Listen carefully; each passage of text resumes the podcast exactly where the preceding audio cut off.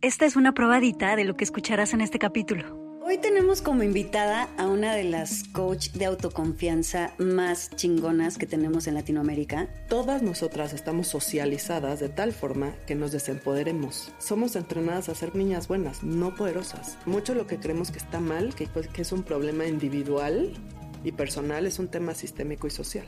Mientras más estés en el autoataque y en el regaño, más estás siendo víctima de esos sistemas que lo que quieren es que te ataques, básicamente. Como que me están cayendo muchos veintes. Y eso que no he hecho el trabajo real. Una mujer que puede sentir el rechazo sin colapsar, o sea, sin irse a sus mismos patrones de siempre, es la mujer que realmente va a ser libre y va a trascender. En cuanto sentimos el rechazo, nos rechazamos nosotras. O sea, se genera un autorrechazo y un autoataque tremendo. La única forma de liberarte realmente es, otra vez, ampliar tu capacidad de sentirlo.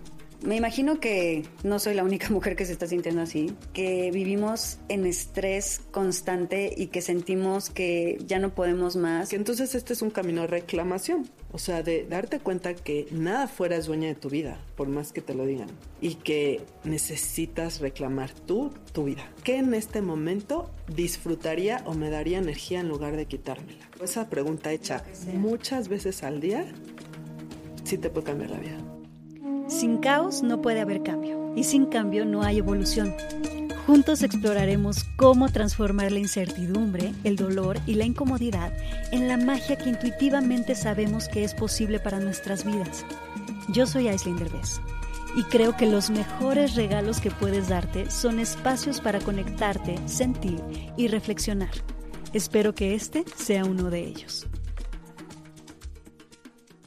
Hoy tenemos como invitada a una de las coach de autoconfianza más chingonas que tenemos en Latinoamérica. Estoy muy orgullosa de tenerte aquí, Mar, porque hay varias mujeres de mi equipo que han estado contigo, que han tomado tus talleres, tus cursos y que me dicen que les has cambiado y transformado sus vidas. Ya saben que aquí nos encanta tener gente que ha pasado por nuestra experiencia y que realmente les podemos recomendar con toda la apertura de nuestro corazón. Entonces estoy muy emocionada de tenerte. Hay muchas cosas que tú sabes, que yo todavía no sé.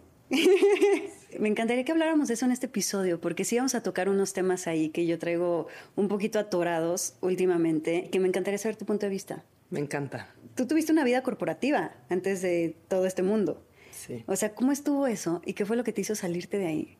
Uf, pues bueno, eso fue hace mucho, pues muchos años. Yo ya digo que muchos años y fue otra vida. O sea, para mí sí fue otra vida, era otra yo.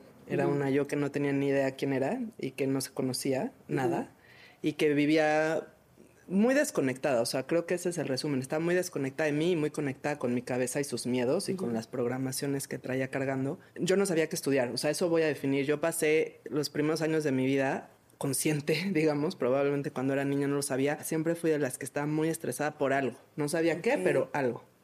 Y cuando tenía me identifico, ¿eh? Sí, o sea, como esos son los recuerdos de mí, como algo me, me, estresa, muy consciente de lo que los otros están pensando, si están bien, si no, qué pensarían de mí, de mi mamá, o sea, muy, muy preocupada. Y cuando se acercaba el momento de decidir qué estudiar, esa era mi preocupación. O sea, lo mío no era como mis amigas de los novios o nada por el estilo. A mí me preocupaba qué voy a hacer, a qué me voy a dedicar y nunca tenía algo muy claro. Entonces terminé estudiando hotelería. O sea, lo que en esos momentos parecía más fácil y disfrutable, que me urgía y fuera menos estresante para mí, por eso decidí ahí. Y cuando estuve en ese camino, sí trabajé en ese mundo, lo disfruté mucho, pero también había una parte de mí que sabía que mi potencial no estaba. Ok. O sea, como que no, o no estaba completamente aprovechado. Y fui cambiando, cambié de carrera, terminé en un gran corporativo, o sea, transnacional enorme, con una posición pues de mucha responsabilidad también, siempre con la idea de hay algo mal conmigo, por qué soy tan insatisfecha, por qué nada me gusta, por qué no lo disfruto, yo estoy mal, yo estoy mal, yo estoy mal.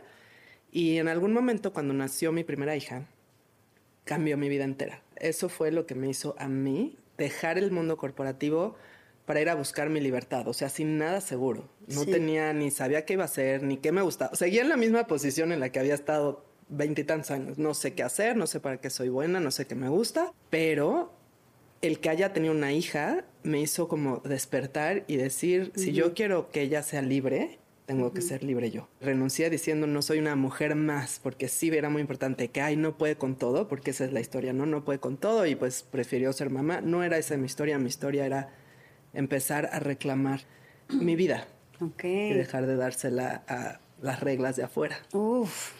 Así es.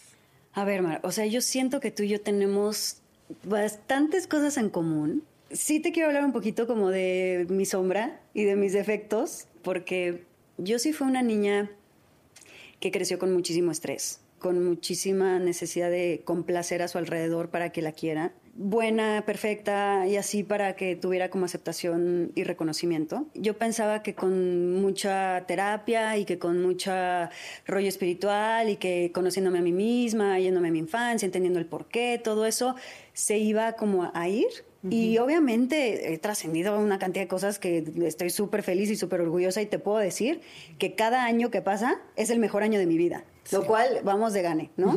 O sea, sí, yo siento que a partir de los 28 hasta hoy, cada año se va poniendo mejor, cada año voy siendo más feliz, pero sí hay una parte de mí que se sigue sintiendo insatisfecha, que sigue esperando constantemente más y que sigue pensando que no es suficiente lo que ya estoy haciendo que sigue necesitando cierto reconocimiento del exterior, que quiere ser perfecta y vivo en un burnout constante, como de altibajos, no crees que todo el tiempo, pero tengo sí. unos, unas rachas de trabajo donde me la vivo en burnout, ahorita estoy en una de ellas, precisamente, y quiero entender por qué, cómo puedo parar ese, ese ciclo, cómo puedo parar ese patrón, porque yo no quiero estar en mis 50, 60 años con el mismo rollo de que cada cierto tiempo vuelvo a caer en el burnout, cada cierto tiempo me vuelvo a sentir asfixiada, abrumada, como que me asfixia esta parte de, de la perfección y del hacer Sí. demasiado. Sí. Por favor, instruyeme. Yo es que te escucho yo, sí a todo. O sea, por un lado, creo que, mm, bueno, digamos que yo me salí al mundo corporativo, empezaron muchas eh, oportunidades diferentes, yo no sabía qué hacer y fue para mí, bueno, voy a decirle sí a todo y a ver qué me gusta, ¿no? O sea, necesito probar. Llegó coaching a mi vida.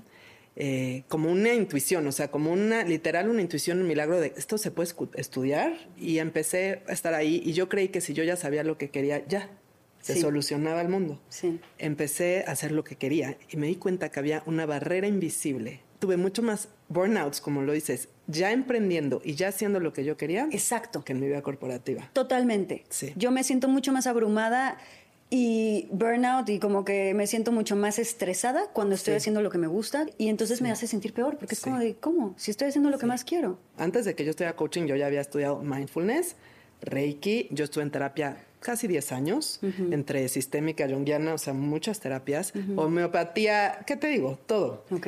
Y entonces, obviamente, ya estaba súper escalada el pensamiento, hay algo mal conmigo, porque a pesar de todo esto, yoga desde que tengo 14 años y kundalini y bueno, todo, Sí. hay algo que no se mueve y al contrario, o sea, Se estoy mucho más exigida, procrastino más, eh, me agobio mucho más. Y mis clientas, a pesar de que en mis propias sesiones, o sea, tenían muchas caídas de 20 y eran momentos como de, wow, entendí mil cosas, igual llegaba un punto donde... mm, límite, ¿no? O sea, y regresara como a cierta historia y estos picos que tú dices pico y luego otra vez y pico y otra vez.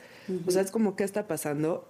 Y era muy frustrante para mí, pero fue eso lo que me ayudó a entender que todo eso son temas y activaciones en nuestro sistema nervioso, que es un estado del nuestro sistema nervioso inflexible y en sobrevivencia, que tiene mucho miedo y que tú no puedes parar, no porque no sepas que tienes que parar y pausar, sino porque no se siente seguro hacerlo. Y si en tu cuerpo no se siente seguro parar, pausar, ponerte visible, dejar de hacer o empezar a hacer algo, no lo vas a hacer. Por más que en tu cabeza lo digas que sí. Yo entendí que teníamos una mente somática, vamos a decirlo, que es la mente corporal, que es el subconsciente, que ahí están guardadas todas las memorias de estrés de nuestra vida y de las vidas pasadas y de otras generaciones, y que tenemos una mente cognitiva.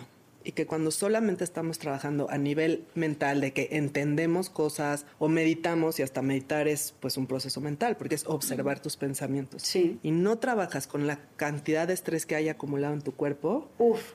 No hay mucha movilidad, porque entonces cuando tú que quieres llegar a otro nivel, por ejemplo, o sea, estás haciendo algo que te apasiona y, y, pues eso requiere llegar a otros niveles, tu vaso está lleno Claro, eso siento. de todo el estrés acumulado que no se ha procesado, de muchas otras cosas.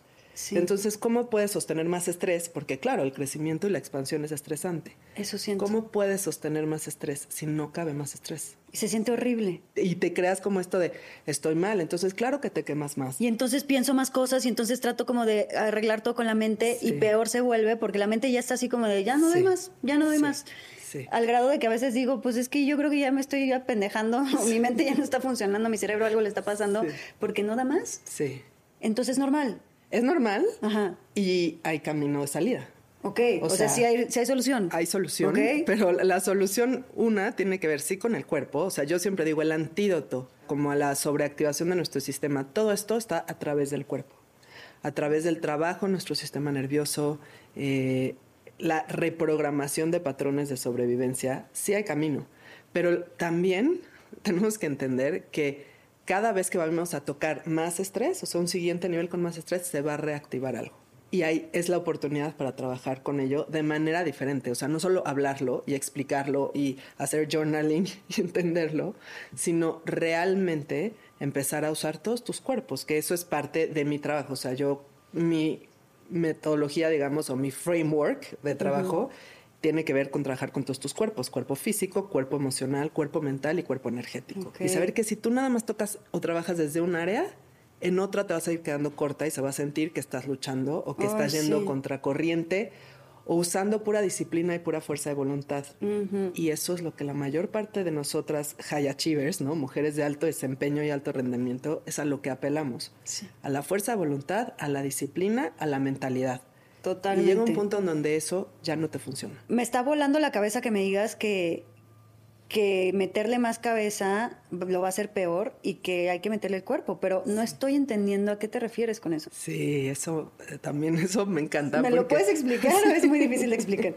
es difícil de explicar con palabras, porque parte de lo que tenemos que entender es que nuestros cuerpos, solo el cuerpo cognitivo habla con palabras. O sea, solo el cuerpo mental o la parte cognitiva tiene palabras que entiendes con la cabeza. Lo demás tiene otro lenguaje pero nosotros crecimos en un mundo de la lógica y de la racionalidad. Entonces, que yo pueda hablar del lenguaje corporal o del lenguaje del cuerpo con palabras es diferente, pero es a través de lo que sientes. Y es a través de ampliar tu capacidad para estar con sensaciones difíciles, o sea, que no son cómodas en tu cuerpo. Entonces, si yo ahorita te digo, bueno, Aileen, pausa, o cómo se siente tal cosa, tú lo que sientes es una sensación y de lo que estás huyendo es de una sensación. Pero si tú puedes aprender a sentir la sensación sin reaccionar de la misma forma que reaccionas, tú vas a cada vez tener más capacidad de estar con la ansiedad, por ejemplo, lo que identificamos como ansiedad, que la ansiedad es miedo biológico en el cuerpo. Si tú logras sostenerla, y esta es la imagen que yo voy a poner, tu cuerpo no, o sea, tu sistema nervioso no es algo fijo, estático, que es así. Es como un cable de 20 volts y tú le estás tratando de pasar una energía de 40. Entonces está así, pero si tú puedes transformar ese cable a que sostenga 40 volts, ya no lo sientes tanto. O sea, ya no es tan mm. abrumador para ti. Como que entrenemos nuestros músculos para que se hagan más grandes y fuertes. Y es como decir, como si me estuvieras diciendo, entrenas tu campo emocional para sostener emociones más complejas, más difíciles, más incómodas. Porque también pasa mucho que en cuanto sentimos una emoción incómoda, lo que más miedo nos da es que nunca se vaya, porque hay una sensación cuando la estás sintiendo de ahí me voy a quedar atorada, tengo que hacer todo lo que está en mi sistema para salir de ahí, porque si no ahí me quedo y si no valgo madres y si no me vuelvo loca. Queremos huir de eso pensando que si no ahí nos vamos a quedar por siempre. Entonces justo esto que estás diciendo, esto es como el gimnasio, es sí entrenar tu cuerpo emocional y tu cuerpo energético y tu sistema nervioso para sostener más de eso. Entonces, en lugar de que algo lo abrume tanto, ya sea como, ah, es seguro sentir esto. ¿Cómo se trabaja con todos estos nuevos niveles? Es activando los mecanismos de seguridad en tu cuerpo en lugar de los de sobrevivencia. Pero los de sobrevivencia, que son la lucha, la huida, la parálisis, y que cómo se ven eso, pues en ansiedad, en irritabilidad, en ruminación, o sea, es como tienes muchísima energía, ¿dónde se va a pensar? En procrastinación, o sea, todo esto que nosotros vemos como que es un problema, en realidad es una respuesta de tu sistema nervioso. Que eso me pasa, o sea, yo cuando me siento demasiado abrumada, demasiado saturada, te juro que ya ni meditar puedo, ya ni estar tranquila puedo. Lo único que me saca como de un poquito de la abrumación y del tengo 500 llamadas pendientes, tengo 80 mensajes no leídos, tengo 30 mil mails no vistos. Lo único que ya me saca de esa abrumación es ver Instagram y me da como un poquito de satisfacción instantánea. Sí. Porque ya hay momentos donde es tanta la abrumación que ya ni siquiera sentarme a meditar, porque me siento a meditar y es ¡Ah! el súper, no le habla a fulano. Me siento a meditar, ¡Ah! no le habla a Mengano. Ay, tengo que hacer esto. Y no duro más de un minuto donde ya estoy acordándome de las millones de cosas que tengo que hacer. Justo, eso es un estilo de parálisis de tu sistema. Sintió tanto que ya está tratando de no sentir y lo hace desconectándote. Y en cuanto tratas de ir a sentir, pues te, te aplica la huida. O, como... quiero a huevo tener una conversación profunda con mi amigo o con mi mejor amiga o con alguien, pero no quiero como enfrentar el no hacer nada y quedarme ahí. Pues esto se trata para mí de aprender a leer tu sistema nervioso y a, aprender a operarlo. Entonces, cuando tú ubicas qué es lo que estás necesitando, tú estás tratando de regularte y la única forma que lo has encontrado es esa, igual que es la base de todas las adicciones. O sea, al final lo que está tratando alguien es de regularse, o sea, de encontrar una sensación que no está encontrando en otro lugar. Y lo hace con estos mecanismos de adaptación, o sea, que no son necesariamente pues, los que necesitas. Entonces, si tú entiendes lo que necesitas, em, puedes empezar a darle a tu cuerpo eso y a lo mejor es a través del movimiento. O sea, estás paralizada. Obviamente no es sigue haciendo más de lo que estabas haciendo, pero necesitas cierta movilidad sutil para que tu propio cuerpo empiece a moverse o estás como muy inquieta, necesitas descargar toda esa energía. O sea, ahí es el momento donde tú tienes que responder al impulso de tu cuerpo. Y si me quedo quieta me da ansiedad, quiero hacer más. Por eso vas a necesitar hacer más, pero no de lo mismo de siempre. Digamos, con mis programas o en mi trabajo es como, pues empiezas a trabajar con estas herramientas que son corporales, o sea, son somáticas y que tienen que ver con el nervio vago y todo, para que puedas descargar tu sistema. No nada más pensando o no nada más meditando, sino esto está en tu cuerpo, tienes que usar tu cuerpo para movilizar la energía, ya sea para empezar poco a poco si estás paralizada o para descargarla si estás en un estado de lucha, que es de que te quieres pelear con todo el mundo, ¿no? Y esto pasa con mi hija, te voy a dar el ejemplo porque mi hija tiene a veces como unos descargas así de enojo brutales Sí, la mía también a veces le sale eso. Si tú entiendes que lo que tiene es mucha energía de agresión que necesita mover, ella ahorita ya sabe que se va a ir a una pared y va a empujar la pared. O que me va a agarrar del brazo porque, bueno, todos estos son trabajos, o sea, es empezar a usar tu cuerpo, pero eso se aprende. Es un y te agarra del brazo y le dices, agárramelo más fuerte. agarra el brazo y, tiene que agarrármelo más fuerte y tiene que sacar el sonido tal y descarga la energía. Ah, pero si ella se queda con eso ahí, obviamente a la primera va a pegarle a su hermana. Claro. O va a hacer alguna cosa. Pero tú le das soluciones sanas, porque si no, nada más lo regañamos. Para que no se quede, para que no lo respire, porque si yo le digo cálmate o vete a, respirar, no va a pasar y para que ella pueda movilizar la energía y encontrar su fuerza. Qué bonito es emprender a usar tu cuerpo a tu favor y no en tu contra. Me encanta el darle esta herramienta a tus hijos de sí saca tu fuerza, nada más de una forma que no lastimes a los demás, pero sí úsala y sí sácala, no la cambies. Y casi siempre, hasta yo, ¿eh? yo sí, yo también soy así como de respira y es como no no funciona. y, y otra cosa que sí trato de aplicar, que me recuerda mucho a lo que me estabas diciendo de tener más capacidad, de que cuando tus hijos estén pasando por emociones súper incómodas, nos incomoda muchísimo como papás. Y, lo y lo primero que queremos es que las apaguen o que las cambien o que se controlen. Y es lo peor que le puedes hacer a tus hijos. Aprender a ser como esa vasija segura donde tu hijo puede descargar una emoción y que a ti no te tumba y que a ti no te, no te mueve y que a ti no, o sea, como ser esta palmera que, que puede soportar una tormenta y no se quiebra aquí estoy y aguanto vara de todas tus emociones. Ojo, no voy a dejar que me lastimes. Me encanta esto que me estás diciendo que le puedo decir, empuja la pared o agárrame fuerte, aquí estoy, pero aguanto. O sea, tu emoción no, me, no va a ser peligrosa para mí, porque el problema es que muchos papás nos asustan el exceso de emociones de nuestros hijos, ¿no? ¿Por qué? Porque a mí como hija me acuerdo perfecto que cuando yo vi a mi mamá que mi mamá también tenía exceso de emociones, pero cuando las veía en mí, se paralizaba, se asustaba, gritaba, pegaba, lo que fuera. Yo dije, uff, tengo que cuidar a mi mamá de mis emociones, porque mis emociones son peligrosas. y entonces me tengo que hacer cargo de, de mis papás para que no se asusten de mí. Justo todo esto que estás diciendo es tú estás siendo, le estás activando de cierta forma la seguridad a través de la corregulación. Es que hablando en estos términos es, tú estás corregulando, por ejemplo, a tu hija. Y ya lo estás pudiendo hacer, ella entonces puede tener una base segura o una seguridad para ella vivir y transitar la emoción, sí, pero cuando yo hablo ya de sistema nervioso, hablo de las sensaciones. O sea, como que nosotros nos quedamos siempre en un nivel de nombrar la emoción y hablar de la emoción. Pero esto es la emoción es una sensación y lo que necesitas es sentirte segura en la sensación. Me, estás abriendo la mente impresionante, porque yo me quedo ahí con mi hija y le empiezo a ver, pero ¿por qué sientes eso? Explícame de dónde crees que viene. A ver, eh, profundicemos. Y tienes pues, cuatro años, ¿no? y me voy a la cabeza todo el tiempo de... Y ahora, y mi hija se vuelve experta. A sus cuatro años me dice, yo creo que me enojé, mamá, porque fulanita no me quiso dar su juguete y entonces ese enojo lo traspasé a ti. Literal, ¿eh? O sea, el otro día lloró porque había un muñeco y me dijo, es que fíjate que este muñeco se parece al tatuaje que papá tiene en su brazo y entonces me hizo acordarme de papá y entonces extrañaba mucho a papá y por eso lloré por el juguete y yo así de Sí. ¡Wow! o sea, qué bonita herramienta le estoy dando de que pueda entender eso a sus cuatro años. Sí, Pero se queda ahí. Ese es un y sigue teniendo emociones frustradas que no sabe cómo sacar. Claro, pero lo que tú estás diciendo es, tú lo estás haciendo con tu hija, pero tú, hay una parte de ti que no tuvo esa seguridad. Entonces, cuando estás empezando a enfrentarte a, sensaciones incómodas... Las quiero evitar. Entonces, no sabes cómo sostenerte tú en la seguridad para que eso sea seguro. En el momento en que activas seguridad en tu cuerpo el plato va creciendo. Uno es toda la parte de cuerpo y sistema nervioso, entendiendo que el burnout, que el overwhelm, o sea, vivir agobiada, correr todo el día, este, no poder parar, el sobrepensamiento, el control, el perfeccionismo, todo eso son estados de tu sistema nervioso inflexible y en sobrevivencia. O sea, es básico entender. Yo el peor que tengo es sentir que nunca tengo tiempo para nada.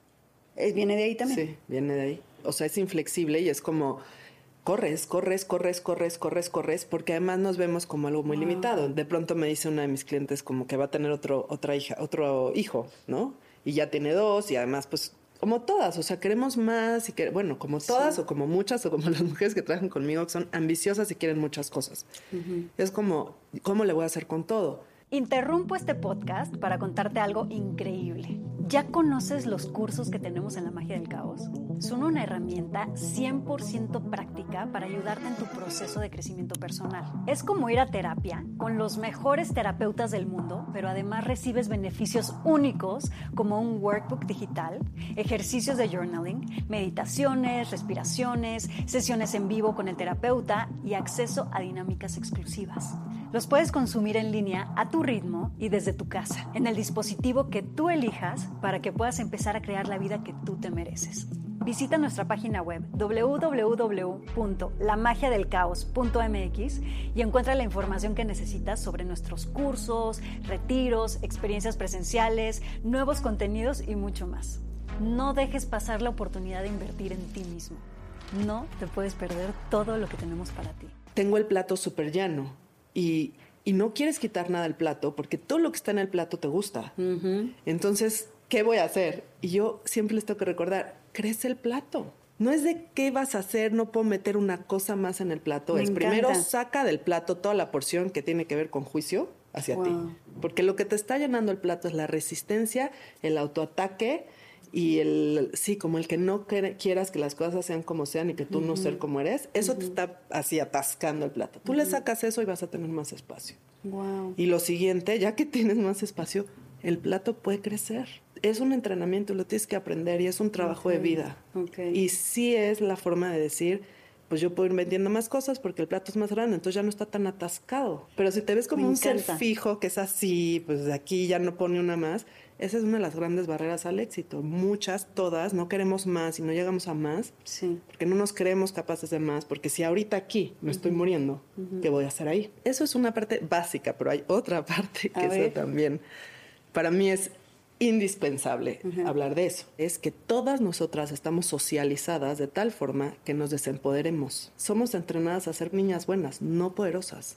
Ah. Y todo esto que me estás hablando de patrones de pensamiento codependientes, de lo que el otro va a pensar de mí, que el otro esté bien, que no sea incómoda para el otro, que no piense que soy ambiciosa, mala onda, hija de mi madre, o sea, lo que quieras, que no sea muy arrogante, que no sea muy, me crea mucho. O sea, ser la niña buena es como la antítesis de ser poderosa. Claro. De empoderarte. Entonces no puedes ser buena, niña buena y al mismo tiempo empoderada. No, de esencia puede ser poderosa, pero te socializaron a nosotras y a todas antes de nosotras para ser buena. Entonces, para que tú puedas ser buena, necesitas quitarte tu poder. Entonces, empoderada ya ni siquiera es empoderada, es como que te dan el poder. Wow. No, es más bien todos los patrones que traemos cargando, la programación y el software que traemos subconsciente es para quitarnos el poder.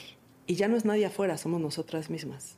Nosotras mismas somos nuestras principales opresoras, le voy a decir así. Sí, es cierto. Y seguimos muchas reglas, muchos deberes ser todo el tiempo. Entonces, claro, queremos prosperar y ser exitosas, pero sin molestar a nadie, siendo Sin modestas, incomodar a nadie. sin incomodar a nadie, sin ser too much, sin ser ambiciosa, ser modesta, que el otro no piense, que mi mamá no piense, o sea, siendo buenas hijas, buenas amigas, buenas mamás, Buenas esposas. buenas esposas, o sea, queremos Sí. todo ser buenas. Sí.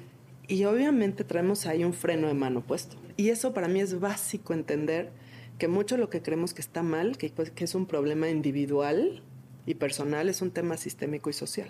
Y que no solo te pasa a ti, que nos pasa a todas, y que sí es fundamental hablarlo. O sea, no podemos hacer como que, ay no, esto no pasa y a mí no me pasa, porque hasta las mujeres más exitosas del mundo se Sí. enfrentan a esto. Y sigo sintiendo que es como un laberinto donde no estamos logrando encontrar la salida. Porque sí recibimos mucho rechazo cuando empezamos a, a- cuando nos deja de importar lo que piensen los demás o cuando dejamos de preocuparnos por lo que otros piensen.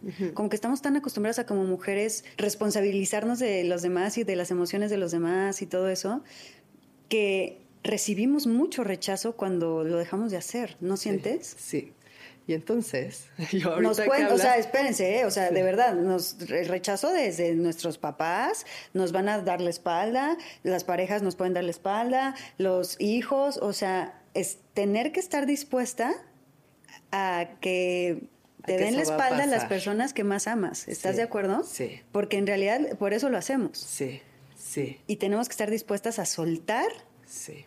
A aceptar que nos den la espalda y a que sea una posibilidad que los perdamos, Sí, ¿verdad? Sí. Y justo cuando dices que es un Sí. laberinto, laberinto sin salida, no es sin salida si otra vez lo trajas en el cuerpo, porque justo lo que estamos evitando, que es la base del perfeccionismo, estamos evitando sentir vergüenza, sentir rechazo, sentir decepción o que estamos decepcionando a otros y también estamos evitando el éxito. Traemos una programación ahí de no, porque el impacto es grande, o sea, sí es rechazo, sí es juicio y sí es todo. Y si es abandono también. Y si es abandono. O sea, es volver a tocar eso que más te ha dolido. Entonces, obvio, subconscientemente te estás protegiendo de eso. Eso es el perfeccionismo. Es protegerte de sentir eso que en el pasado te ha dolido tremendamente. Wow, sí. Y no solo es una posibilidad, va a suceder. La única forma de liberarte realmente es, otra vez, ampliar tu capacidad de sentirlo.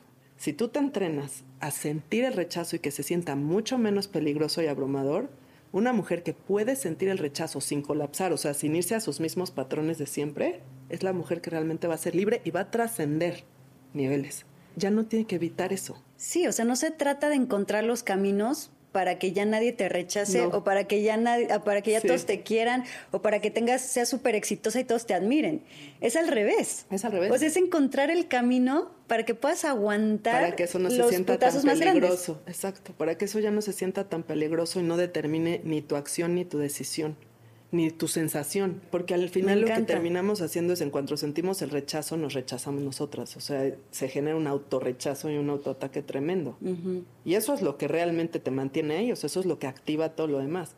Si tú entrenas, trabajas con tu cuerpo realmente para sentirse seguro, hasta en eso, que es muy peligroso, o que sepa no, cómo regresar a su seguridad, la real, no la de la cabeza que de- repite afirmaciones, sino una seguridad sentida, tienes la capacidad entonces para ya ser dueña de tu vida, básicamente. Como que me están cayendo muchos veintes. Y eso que no he hecho el trabajo real de cuerpo, ¿eh?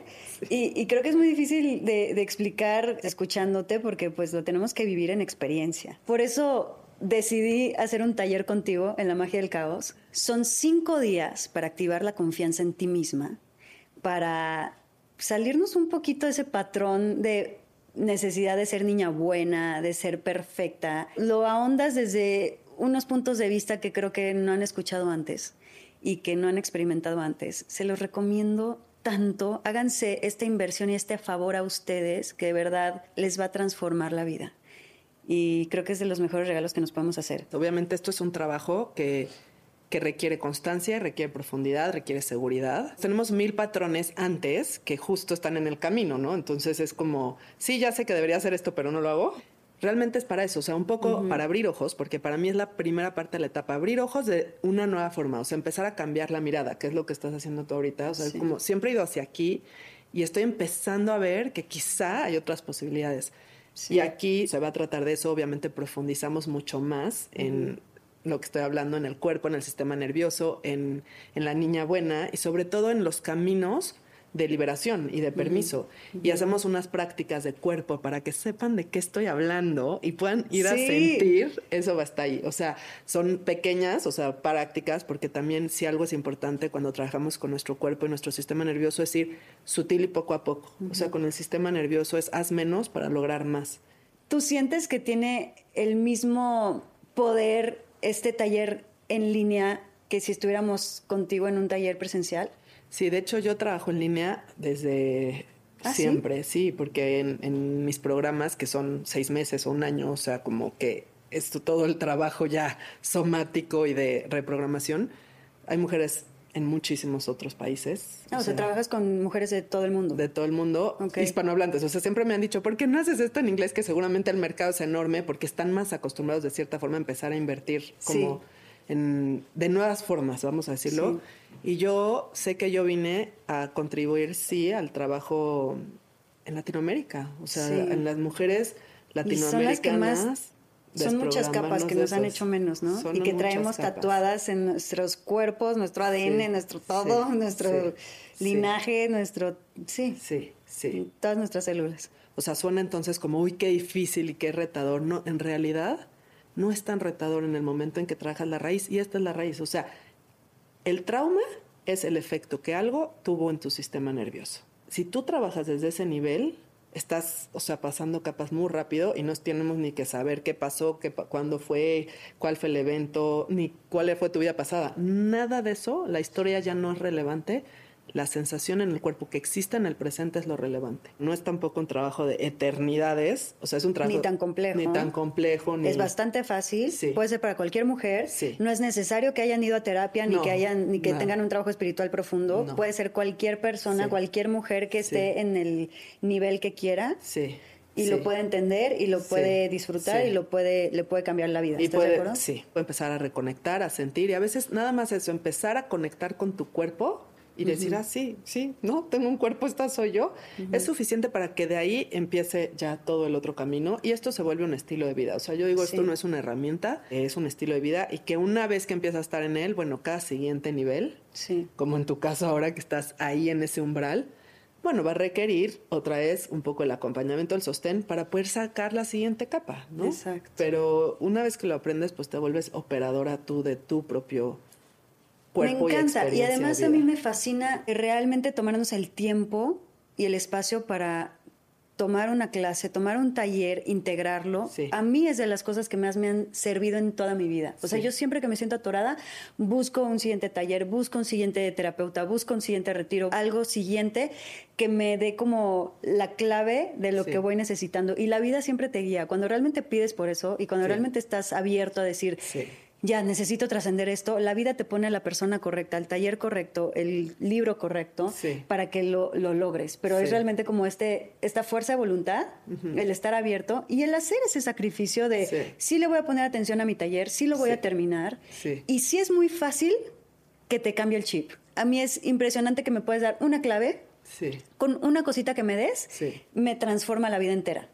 O sea, ahorita que me dijiste eso de cómo lidiar con mi hija, ya bueno, o sea, me acabas de abrir un mundo entero de posibilidades de cómo lidiar con sus emociones, ¿no? Justo parte de lo que yo les digo a todas, como uno de los grandes patrones de autosabotaje, vamos a decirlo, es no permitirnos recibir la medicina. O sea, es como pasar las cosas por encimita y superficialmente y como, ay, esto no vale o lo siguiente o lo siguiente y saturar tu, tu sistema de información. Conozco a cada persona que, no, sí, yo he tomado millones de talleres, he ido a millones de terapias, he tomado todos los cursos. Hasta la espiritualidad se vuelve adicción. Sí, sí, se vuelve otra rueda del hámster, como digo yo. O sea, la- el desarrollo personal se te vuelve otra rueda del hámster, donde hay más, hay más, hay más, tengo que hacer más y no se digiere nada y estás otra vez atascando el vaso, llenando el plato y luego dices que por qué no puedes con más. Entonces, sí creo que lograr vencer esta superficialidad en la que nos quedamos y meterte lleno con profundidad algo y recibir su medicina y explorarlo de diferentes ángulos y sentirlo, hace toda la diferencia. Dime una cosa. Me imagino que no soy la única mujer que se está sintiendo así. Somos demasiadas mujeres, como tú dices, ambiciosas, emprendedoras, que nos queremos comer el mundo al mismo tiempo que somos mamás, que vivimos en estrés constante y que sentimos que ya no podemos más. Muchas ni siquiera reconocen que están hiperestresadas o en burnout porque no se consideran tan ambiciosas o porque dicen no estoy logrando nada. Entonces entender que si no estás logrando nada y no tienes ganas para nada, estás súper estresada. Y si estás logrando mucho y no tienes tiempo para nada, también estás súper estresada. O sea que el estrés se ve de muchas formas diferentes y que sí, la mayor parte de nosotras estamos así, lo cual queda claro que entonces no es un problema nuestro, o sea, es un problema pues social de, de cómo están Social, diseñadas cultural, las cosas. de género, Exacto, etcétera. social, cultural, de género, político, económico y más. Y que entonces este es un camino de reclamación, o sea, de darte cuenta que nada fuera es dueña de tu vida, por más que te lo digan, y que necesitas reclamar tú tu vida, tu tiempo, tu pausa, tu descanso. Y eso se hace con devoción a ti más que con exigencia, diría yo. Mientras más estés en el autoataque y en el regaño, más estás llenando el vaso y más estás siendo víctima de esos sistemas que lo que quieren es que te ataques, básicamente, ¿no? Wow, sí.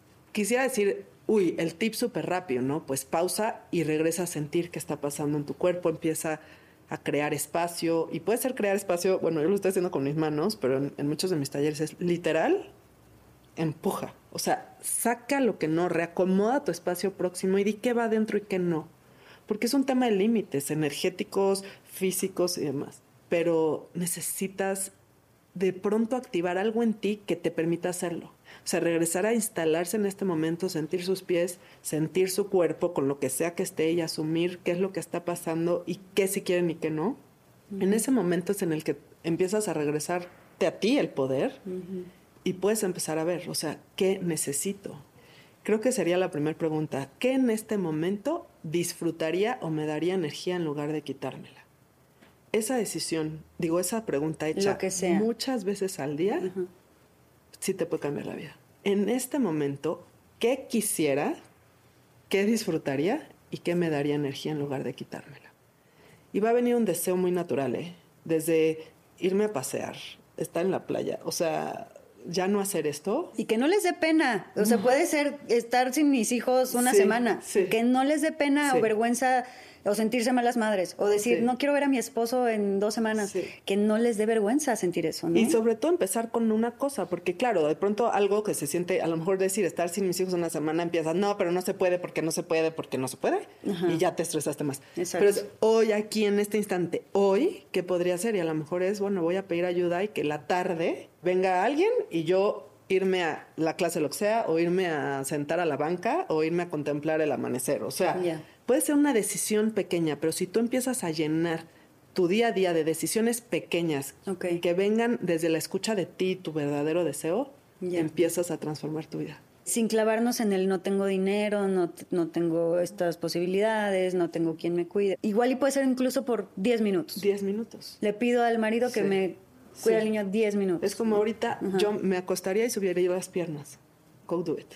Ah, Con que una cosa es eso, porque lo que se vuelve abrumador es cuando crees que tienes que tomar decisiones in- inmensas. que requieren estás- dinero, Sí. tiempo, este, nanas, Sí. Ujú. Pero con que empieces a escuchar a tu sistema, decirte cosas que aparecen no lógicas o sí lógicas, pero te lo juro, yo ya tengo clientes que dicen, yo subiría ahorita las piernas. Mm. Súbelas. O sea, ¿eso qué te va a costar? Pero como que te empieces a dar esos permisos Mm. de, en este momento voy a hacer esto. O sea, no solo lo escuches y hagas lo contrario, sino al menos una de las cosas que escuchas de ti, de deseo, lo hagas. Y puede ser tipo comerme una dona. Puede ser comerte una dona y luego soltar, o sea, lo que pasa es que vas a tener que emplear tu capacidad para sentir la culpa y la vergüenza y todas las otras historias. Uy, sí, porque después me va a dar culpa, vergüenza, me va a sentir gorda, etcétera. Pero si tú logras ver ¿qué creo que me daría la dona? ¿Por qué quiero una dona? Y si tú logras ir un poquito más allá, saber qué creo que me haría la dona, más allá que juzgar si la dona está bien o mal, o si te vas a subir 18 kilos o no. Pero si tú ves es que lo que necesito es dulzura, por ejemplo, o la dona me conecta con apapacho o lo que sea, con confort, Hogar. exacto. Entonces vas a poder empezar a trasladar y encontrar algo que sí quieras. Y después, cuando quieras una dona, va a haber un momento, yo ahorita, pues, cómete la dona, porque no hay más permiso que agarrar y liberarte de eso. Pero tal vez hay otras cosas que te dan también una sensación de confort, de apapacho, de hogar, de... De todo. Que no necesariamente tiene que ser la dona. Que no es la dona. Y que puede ser el a lo mejor nada más la dona lo que te da es pausa, o sea, te da como una sensación o de mm. pausa o de rebeldía o de que estás haciendo lo que tú quieres. Si tú logras ver lo que hay detrás de la necesidad, o sea, de ese impulso, vas a encontrar la necesidad real. Y si empiezas a satisfacer la necesidad real, ya no necesitas lo que te da el vino, la dona, el churro, lo que sea. O sea, ya empiezas a usar otras cosas que te lo dan. Y puede ser desde un abrazo, un autoabrazo, un subir las piernas, un salirte a tomar al fresco y suficiente. Qué interesante. De verdad que no me había puesto a pensar en todo esto. Gracias por abrirme un poco la mente, por darme nuevas herramientas, nuevas, nuevos puntos de vista, nuevas perspectivas. Y de verdad yo creo que lo que más deseo para todas ustedes que nos están viendo es que tengan estas ganas de tomar acción, y que pueden empezar por tomar el taller de, mar que tenemos aquí en la magia del caos y que de verdad digan, ¿sabes qué? Voy a hacer algo por mí y voy a tomar acción, voy a tomar este taller, lo voy a terminar, lo voy a digerir, lo voy a aplicar, porque además en el taller vienen una cantidad de herramientas que obviamente en este podcast pues no, no podemos dar porque nos tomaríamos mucho tiempo y además requiere como de mucha introspección y pausas y todo. Y que vale tanto la pena porque es algo que les va a transformar la vida y es algo que es un regalo para ustedes. Y de las cosas de las que yo estoy más orgullosa es de haberme dado tantos regalos de ese estilo para mí porque es lo que me hacen quien yo soy hoy. Muchas gracias, Mar. A ti, gracias. Gracias por todo tu todo lo que compartes, por tu experiencia de vida, porque de verdad estás ayudando a tantas mujeres a salir de esos patrones, a florecer, a cumplir sus sueños y a cumplirlos desde la satisfacción y desde el disfrute. Porque la mayoría luego cumplimos nuestros sueños, me incluyo, y no lo disfrutamos, estamos en el ácido. Entonces, gracias por ayudarnos a cumplir nuestros sueños a través del gozo, a través del sentir, a través del permitirnos, a través del salirnos del deber ser. Yo todavía no lo logro, voy a tomar el taller con ustedes, me muero de ganas, así que tómenlo conmigo y vamos viendo nuestro proceso en el camino. Espero que hayas disfrutado este episodio. Además, en nuestra página web lamagiadelcaos.mx puedes encontrar cursos y talleres con los mejores especialistas, una tienda en línea, información sobre nuestras próximas experiencias y retiros presenciales, así como material exclusivo solo para ti, que eres parte de nuestra comunidad. Síguenos en todas las redes sociales como La Magia del Caos. Gracias por darte este espacio con nosotros.